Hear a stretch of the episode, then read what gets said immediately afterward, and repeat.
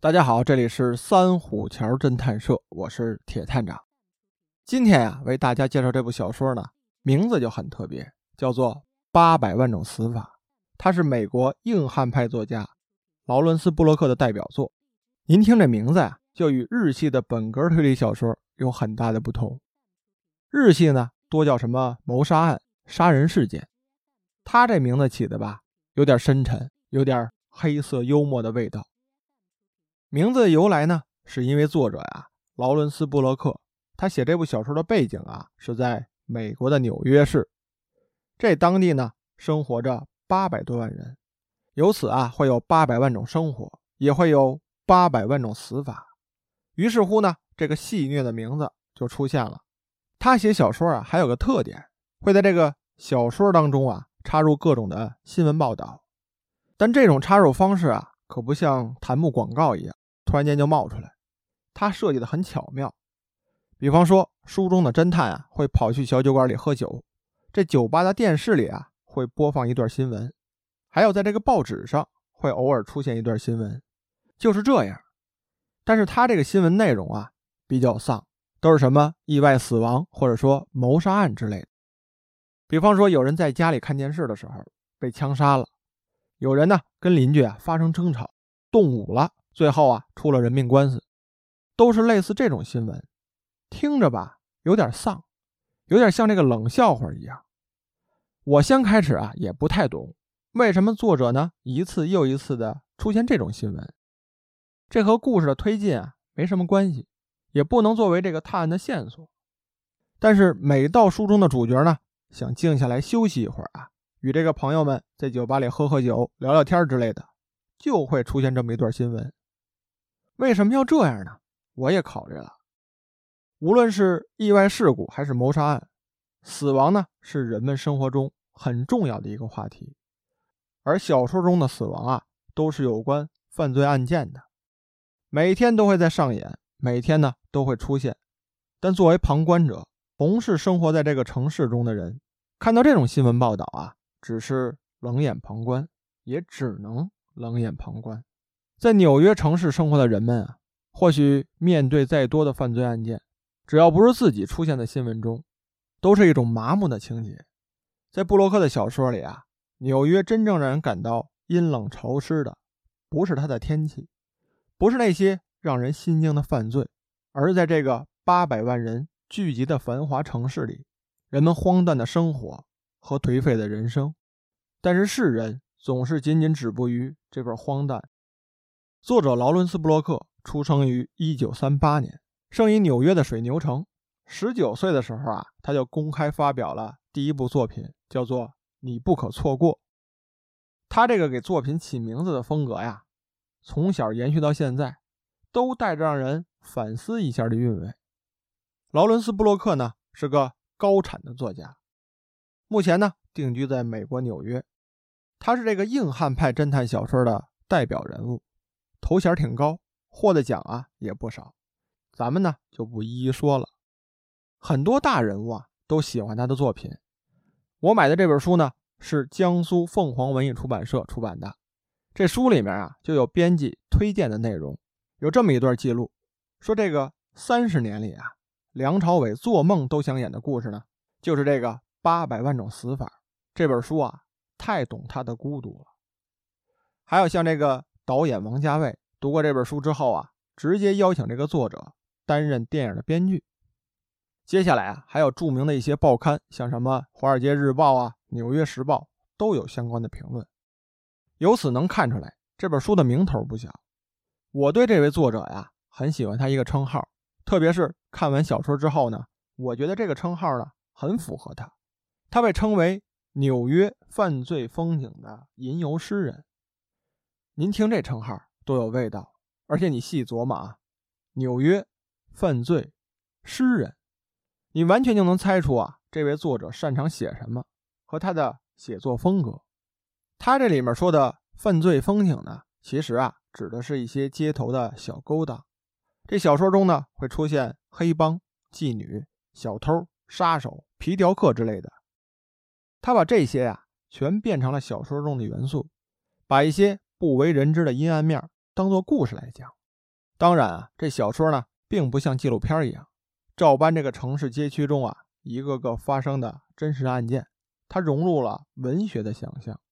这部小说呢，故事的主线剧情啊，其实很简单，它不是本格推理，因此啊，没什么复杂的逻辑问题，反而把小说的阅读体验啊变得简单了，会让你更为注意的是描写的环境、人物，更容易的把你带入到书里面，去体会一下纽约地下生活到底是什么样的。如果您是喜欢老派的黑色小说啊，看看这部一定合口味。小说中啊，塑造了一位游荡在纽约街头的酒鬼侦探马修斯卡德。这位侦探吧，其实自己的麻烦啊就不断。从前啊，有这个酗酒的毛病，戒酒之后啊，一直受这个酒瘾的困扰，还有失眠、抑郁的毛病，几乎算是行走在崩溃的边缘了。这一大堆毛病啊，集于一身。你听他的介绍吧，感觉这位侦探吧，随时就有可能。自己就挂掉了。然而就是这么一个人，你看上去呢混得不怎么好，这兜里没钱，整天一身旧西服。好在啊，他能办案，有朋友的引荐啊，他接了个案子。这客户呢是个年轻貌美的金发女郎。原来这姑娘啊，用咱们老话讲是个烟花女子。现在呢想摆脱以前的身份，说白了就想把这个老东家给炒了。自己回老家过日子去。大家要是看犯罪小说多了，或许能知道啊，这种烟花女子啊，外出工作是有组织、有团队的，专门有个管事儿的给她谈生意，所以想脱身啊，不是件容易的事儿，怕被报复，因此这姑娘啊，就找到了私家侦探，想让侦探出面去解决这事儿。于是这案子呀，就落到了马修的头上。对于马修来说啊，这是笔不小的酬劳，因此他答应了。随后啊，马修当面找到了那位幕后的老板，和人家把这事说了，也算做个了断。这起案子啊，马上就要处理妥当了，可以收取侦探费了。但不幸的是，他这位女雇主啊，还没怎么着呢，就被人给杀了。按理说，雇主都死了，这案子结了吧，剩下的工作啊。是警方要干的事儿了。你一个私家侦探啊，维护正义的事儿，不是你该管的。你又不是蝙蝠侠。而马修却不然，他试图啊找出这个幕后的凶手来，然后就对女雇主之前的朋友啊、同事啊查了一溜遍，还都是采用这种老套的走访办案的方式。他是习惯这种面对面问话的方式去找出真相。几经周折。还经历了一场厮杀，这马修呢找到了凶手，最后啊还亲自解决了对方。如果你要是按这个侦探盈利的方面去想啊，马修这趟亏大了，不仅耽误了大把的时间，还差点把这个命玩丢了。而且雇主呢中途就被谋杀了，他这笔侦探费啊也只收了一半。而马修啊有他自己的规矩，可以把它理解为挣钱。而不出卖灵魂。这书里啊，把马修写的非常的颓废不堪。他一直在戒断酒瘾，天天啊都想来这么一杯。特别是在这个办案失败之后，或者说受打击了、失眠了、浑身伤痛的时候，想如往常一样来这么一杯，放松一下。但他心里清楚啊，真要是喝起来，那是一杯接着一杯啊，自己呢可能就会。由此颓废下去。虽然周边的生活环境充斥着谎言和犯罪，但是我想他呀，还是想要在这么一个地方保持清醒，面对着一切，甚至是死亡。自己是个冷眼的旁观者。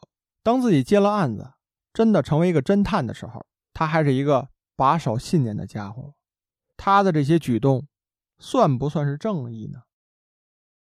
按理说啊，雇主都死了，也不会有人。追着他退钱，或是要求他把一切查清楚，他完全就可以去干点别的。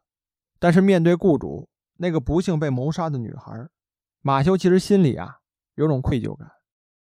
他觉得自己作为侦探呢，没有保护好对方，他有必要将对方的死因啊查清楚，所以才会有接下来的故事。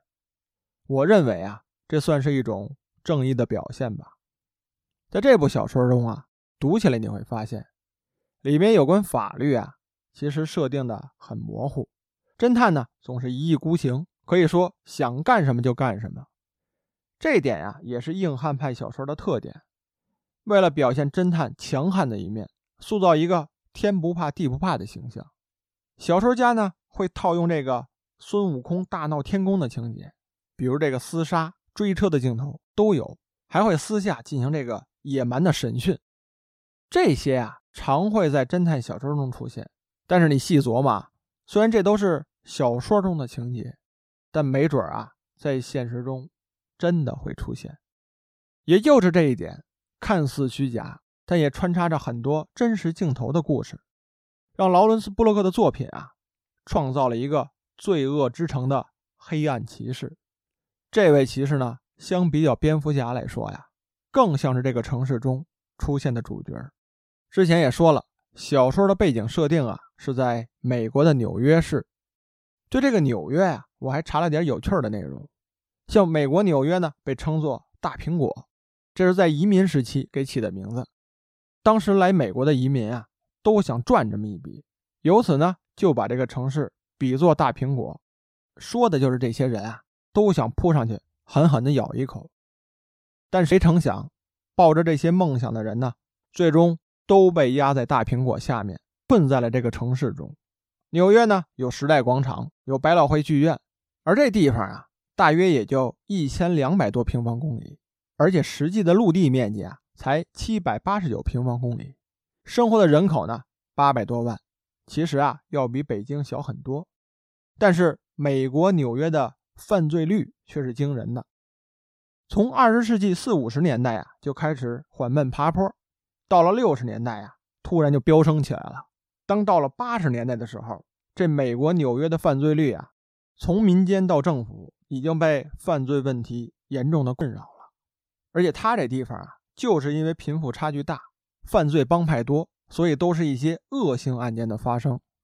就是这样一个真实的城市作为背景，描绘出了一个具有黑色幽默，还带着点戏谑的侦探小说来。在书中呢，劳伦斯·布洛克塑造了一个真实的街头犯罪的环境。你比方说啊，有这个黑道分子如何碰头。私底下交易呢有什么规矩？这都会在小说中有描写。读这本小说啊，让我想到了一部游戏，就是《GTA 侠盗车手》。这游戏啊，介绍的是一个开放世界动作冒险的游戏。您真要是玩过的朋友啊，一定会清楚。实际上讲的呀，就是一个人干些为非作歹的事儿，养活自己。在这里面，你能领到各种的游戏任务，比方说这个开车。这车里后备箱啊，全都是武器，出去呢和人争地盘儿，还会给这个黑帮大佬啊当保镖等等这些吧。玩这游戏啊，就让你在一个明知不可能的地方，享受那种放纵的快乐。当然啊，这游戏是限制级别的，你不到岁数最好不要玩。我当年玩的时候呢，觉得挺爽，但是现在想想啊，这游戏对小孩子的心智啊影响比较大。沉迷游戏其中啊，想的都是那些乱七八糟的东西，总是不好的。所以我建议啊，别让孩子玩这个游戏。还有要说的一点，就是之前给大家推荐的《漫长的告别》这部小说中的侦探呢，叫做菲利普·马洛，他们都是美国硬汉小说的代表人物。而且这个马修啊和马洛这哥俩啊，就像亲兄弟一样，都是那种经历过人生的中年男人。而且啊，总是处理不好自己的生活，这可能是硬汉派侦探小说明显的一点。侦探呢，会存在两面的性格，形成一个鲜明的对比。一个呢，就是这个身上的颓废劲儿；另外啊，就是遇到事儿之后办案子那种强横的态度。两种感觉形成对比。书中描写的侦探啊，坚强但颓废，他们这个棱角分明又深谙世故。他们是那种粗糙的钢铁直男，经常会胡子拉碴的坐在这个小酒吧里面，一杯高度酒，一包劣质烟，在这个烟雾弥漫当中啊，冷眼旁观着这座生活的城市。那作者写这些是为什么呢？单纯就是为了创造一个脾气不太好的侦探吗？那绝对不可能。他们是用这个成年人的视角，为我们揭示与这个世界共存的方法。虽然徘徊在这个城市的街区中，混迹于最底层的酒吧，醉宿未醒，整天呢摇摇晃晃的。即便说这个城市真的有八百万种死法，他们也依然会选择继续留下来。而应该怎么活，就像作家告诉我们的：可以颓废，但也可以在这个冰冷的地方燃烧你的小宇宙。这才是硬汉小说想要揭示的真相。它给我们带来了一个真实而残酷的世界，又塑造出各个人物在地底下呐喊。无论你爱这个世界，还是你恨这个世界，这个世界就在那里。但无论怎么说，你至少要做一个对自己诚实的人，否则你迷失在这个阴冷潮湿的世界中。那好了，我们今天的故事。就到这里，我们下次见。